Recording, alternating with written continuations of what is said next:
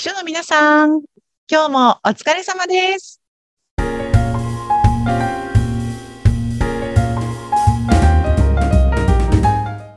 書の皆さん、こんにちは。秘書寮編集長佐々木です。こんにちは、ナビゲーターの山口智子です。さあ、あの、コロナがね、うん。始まってからもう随分経ちますけどねも、そうですよね。この状況も長いですよね。ね。まあ、うん。このコロナが完全に明けたとして、そのコロナ明け、なんか佐々木さん行きたいなっていう場所とかってあるんですか？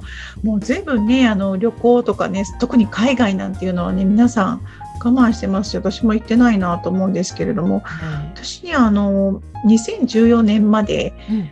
シンガポールに10年間住んでたんですよ。へえ、シンガポールに10年いたんですか？そうそうそう。そうなんです、そうなんです。その現地でお仕事してたんですけれども、はい。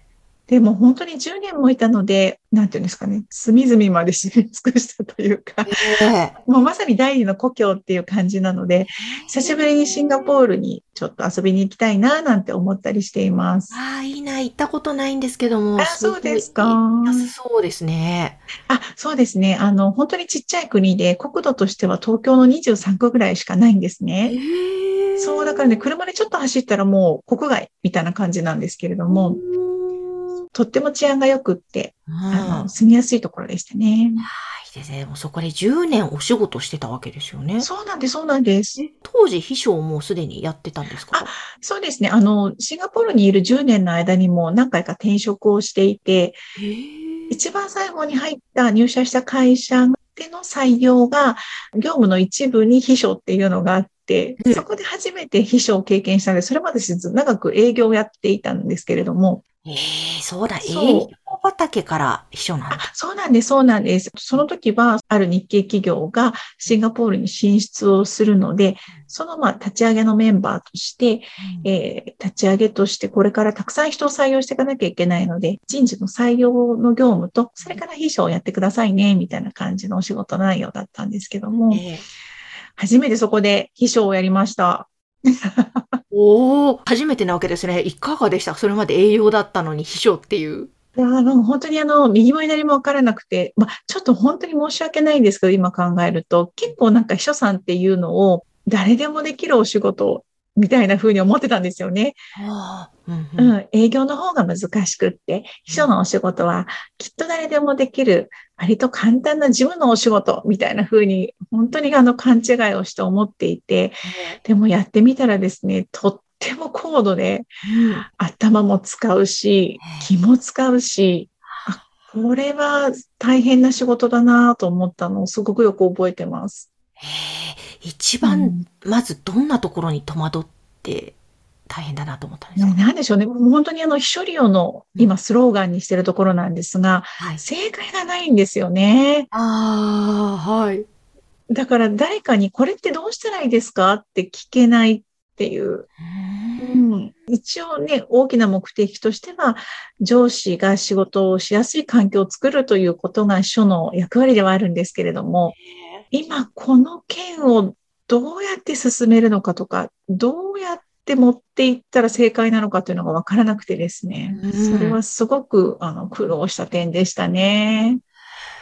しかも、おそらくその時って、秘書利用みたいな情報の場はないでしょうから、何探してもどうしたらいいか答えもわからないわけですよね。ね。そうなんですよ。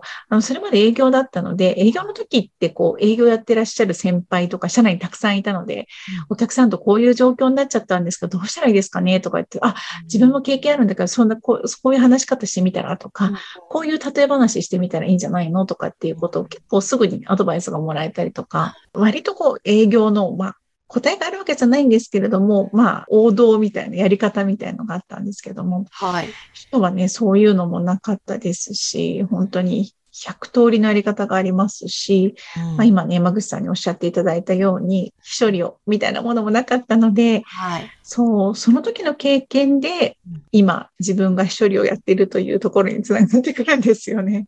なるほど。え、もうその時は一人だけだったんですか？秘書さんは。そうです。はい。社内で私だけでしたね。へえ、そうなんですね。そうで、新設された新しい会社だったので、あの、前任の秘書さんっていうのもいらっしゃらなかったので、引き継ぎもなくて、突然、はい、秘書になったという感じでしたね。なるほど。でも、どう乗り越えていったんですか？いろんなこと。もうね、あの、上司の方に聞きました。うん。あの、全部、どうしたらいいですか？とか、わからないんですけどとか、うん。こういう場合って、こう、こうですかね？みたいな感じで聞うんうんういて、あの、それはね、幸いにも、あの、とってもお優しい方だったので、まあ、答えというわけじゃないですが、ヒントだったりとか、うん。こうこうこういう状況になるように、あの、調整してみてとか、うんこれを目指して、なんとかさんに話持ってってみて、みたいな感じのヒントはいただけたので、それを頼りに頑張ったっていう感じでしたね。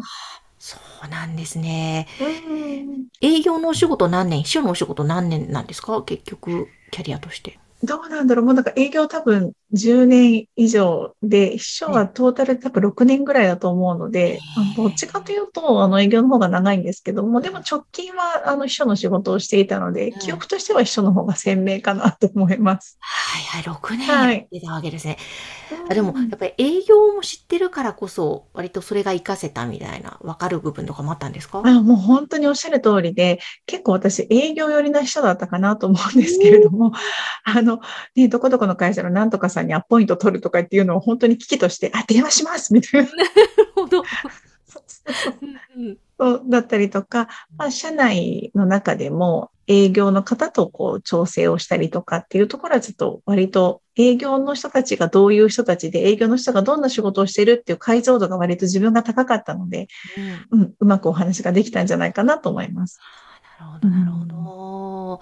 えー、でも、今振り返ってみていかがですか？秘書時代、その6年間って。うん、楽しかったですけれども、やっぱりこう成果が営業と違って数字に現れないので、自分がどのぐらい今期、うん。今月うん。やれたのかとか、去年と比べてどのぐらい成長したのかっていうことが視覚的にわからないというのはちょっとやっぱり、うん、辛いところもありましたけどもね。うんただ、私割とこう大きな会社で秘書をやらせていただいていたので、その普通の営業時代には分からなかったような、こううん会社が動いていく、その一番先端の動きだったりとか、経営者の方たちのお仕事の仕方みたいなのを間近で見られたというのは非常にあの貴重な経験だったなというふうに思います。いやー確かに秘書さんってそばで見てますもんね、ずっと。はい。もう、あの、下手な映画とかドラマとか見るより、もう全然面白い。へえ、そうなんですね。すごい興味津々。う本わー。当にもう人に言えないことはたくさんありますけども、はい。本当に飽きないなと思いました。そうなんですね。うん。なるほど。いや、でも、その時のことが今生きて、まさにその評価されてるのかどうなのかみたいな部分は、このね、番組の中でも配信しましたけど、秘書利用の中でも生きていらっしゃるわけですね。そうですね。はい。うんで、やっぱり他の仕事をした私、他の業種から、秘書になった私から見ても、秘書さんたちの仕事って非常にプロフェッショナルで、高度な仕事なんですよね。うんなんですけども、秘書さんたちがそこに気がついていないとか、うんはい。まあ、もちろん周りの人も気がついていないんですけれども、なのでもっと秘書さんたちが自信を持って自分たちの仕事を誇らしく、すごい仕事なんだよっていうところを自信を持ってしていただきたいなと思いますし、それを本当に社会にね、認めてもらいたいな、アピールしていきたいなっていうのをすごく思ってます。いや、本当ですね。うんいや、でもぜひ本当、秘書利用が、そのね、一つの、そこのきっかけをね、作るサイト そうそうにそうそう。なっていくといいですね。ねえ、そうう、ん秘書の皆さんたちとね、一緒にそんな動きができたらいいなと思ってます。本当ですね。ちょっと今日はあの、佐々木編集長の、なぜその秘書になっていったその部分ですね。どういう歴史があったのか。なかなかこれ聞いてなかったので。えあ、ーそっかそっか、そうですよね、今更ながらですが。なので、ちょっとそんなところを聞いてみました。皆様お楽しみいただけましたでしょうか、いただけたかな？大丈夫かな？大丈夫です。あの、佐々木さんへの質問などね、ある方はまた番組の説明欄のところに秘書利用のサイトを載せておりますのでぜひそちらから登録をしてメッセージをお送りください佐々木さん、はい今日もありがとうございましたありがとうございました。この番組は秘書さんのためのお花屋さん、青山花壇の提供でお送りしました。また来週お会いしましょう。